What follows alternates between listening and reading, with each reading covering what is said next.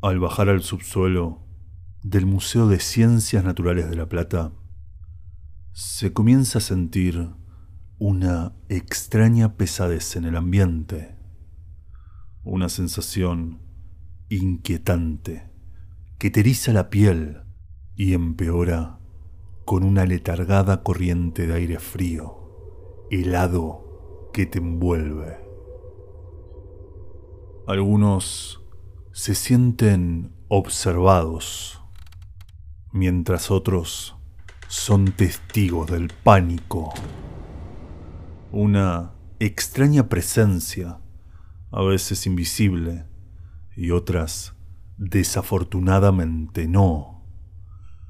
Un alma en pena que recuerda las brutalidades de hace dos siglos. Hay quienes aseguran que esos solitarios y oscuros pasillos del Museo de Ciencias Naturales de La Plata son recorridos por el fantasma del cacique Incayal.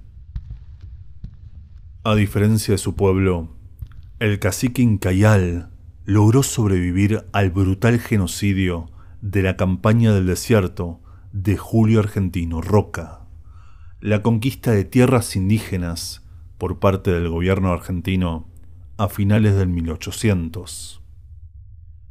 El infortunio de sobrevivir culminó al cacique a vivir un verdadero calvario. Dicen que fue encerrado en la isla Martín García, donde lo rescató el perito Moreno, quien lejos de liberarlo, lo llevó al Museo de la Plata, donde junto a su familia y el pequeño puñado de sobrevivientes fueron utilizados como servidumbre.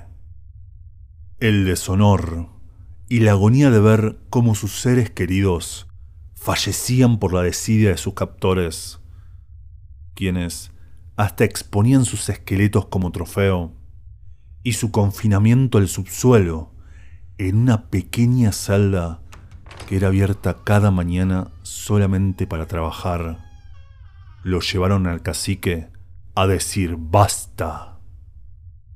Fue la mañana del 24 de septiembre de 1888, cuando el cacique Incayal se presentó en lo alto de una escalera, abrió esa infame camisa azul de su uniforme y ante la mirada de los empleados y visitantes recitó su epitafio en su lengua natal y luego se arrojó al vacío. Lejos de hacer un mea culpa, el museo reunió sus restos junto a los de su familia, mostrándolos como una nueva adquisición de su colección, y recién fueron entregados por partes desde 1994 hasta el 10 de diciembre de 2014, donde finalmente recibió la sagrada sepultura en tierras tehuelches. Pero la pena que vio en Cayal permanece en el museo y recorre los pasillos por las noches. El permanente recuerdo de los crímenes que sufrió su pueblo. Muchas gracias por su atención y le deseo buenas noches.